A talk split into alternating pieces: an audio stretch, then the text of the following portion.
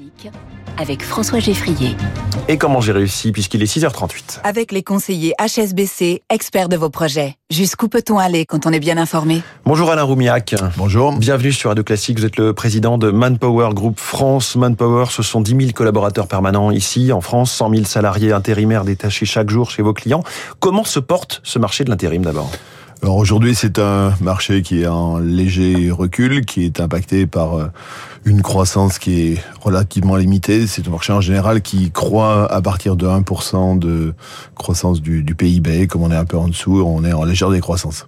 Et comment se place Manpower? Qu'est-ce qui le différencie aujourd'hui de, ses concurrents, grands concurrents, Adecco, Randstad alors, on est sur des, métiers qui sont relativement proches. Après, on a des stratégies qui peuvent être un peu différentes, en particulier en termes de diversification. Nous, on a fait le choix de, des services numériques pour nous diversifier en dehors de notre activité de travail temporaire, également les métiers du, du recrutement ou les métiers du, euh, du conseil RH. Et puis après, on a chacun des, des positionnements à marché qui sont potentiellement un peu différents, des approches d'insertion, d'inclusion, même si elles sont très fortes dans nos, dans nos métiers, qui peuvent être aussi un peu différentes. Mmh. La France, c'est de très loin le premier pays pour Manpower, euh, entreprise américaine, basée, je crois, à Milwaukee, dans le Wisconsin. Comment ça se fait? Écoutez, c'est lié sans doute à ça fait longtemps au, plus, très hein. bon travail de, de mes prédécesseurs.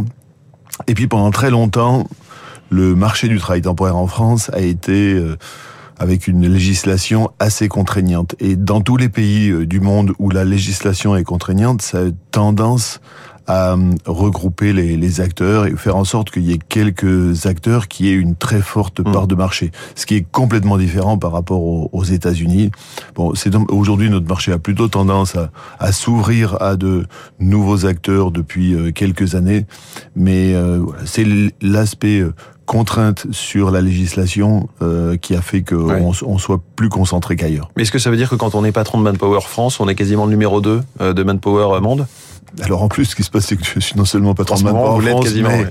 mais, en plus, j'ai 11 pays d'Europe du Sud, donc euh, oui, enfin, en tout cas, la France est considérée comme une région.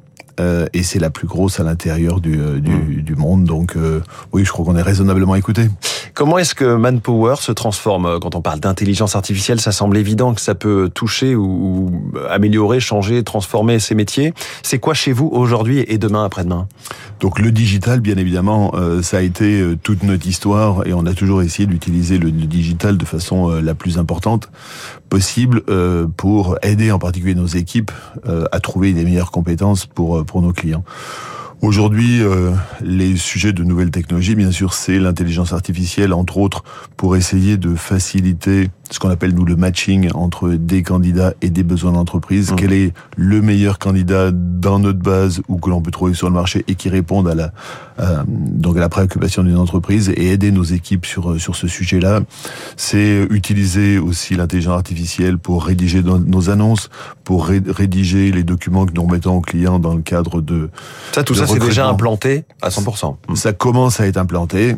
Euh, les, on, alors on est en train de passer à l'échelle. Aujourd'hui, on a réalisé des, euh, des, des, des, tests, des essais, et on est en train de le déployer à l'échelle. Soit c'est déployé, c'est d'ailleurs mis en œuvre dans un pays, ensuite on le déploie dans un certain nombre d'autres pays, soit euh, dans un pays, on le teste sur un certain nombre de nos agences, mmh. et ensuite on est en train de passer à l'échelle sur ces sujets-là.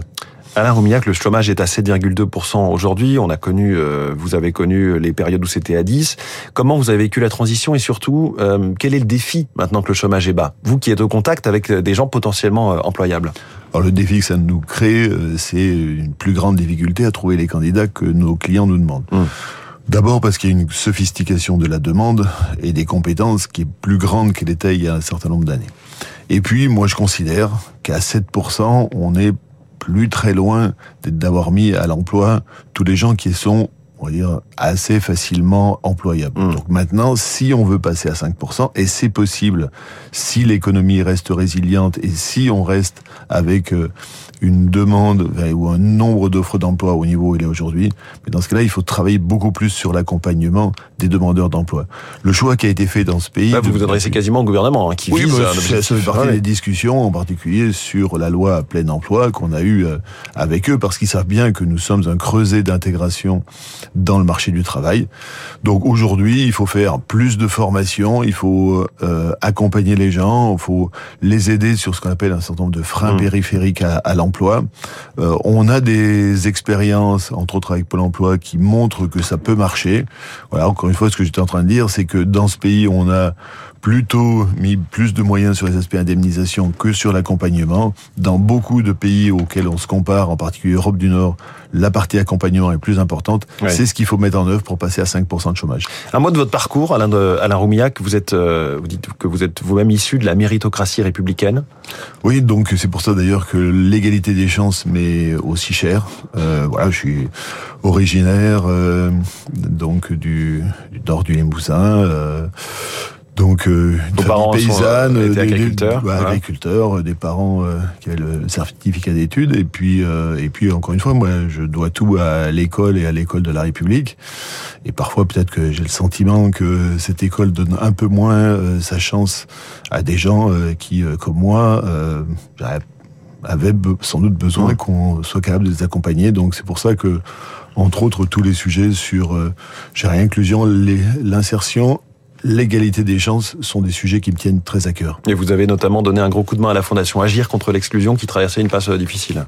Voilà, donc j'ai eu le, le privilège d'être le président de la Fondation de Fondation FAS, Fondation Agir contre l'exclusion. Au moment où elle s'est retrouvée post-Covid euh, en procédure de sauvegarde. Euh, mmh. Voilà, donc j'ai accompagné la sortie de sauvegarde. Et je suis très heureux d'ailleurs que maintenant elle reparte sous la présidence de Jean Castex.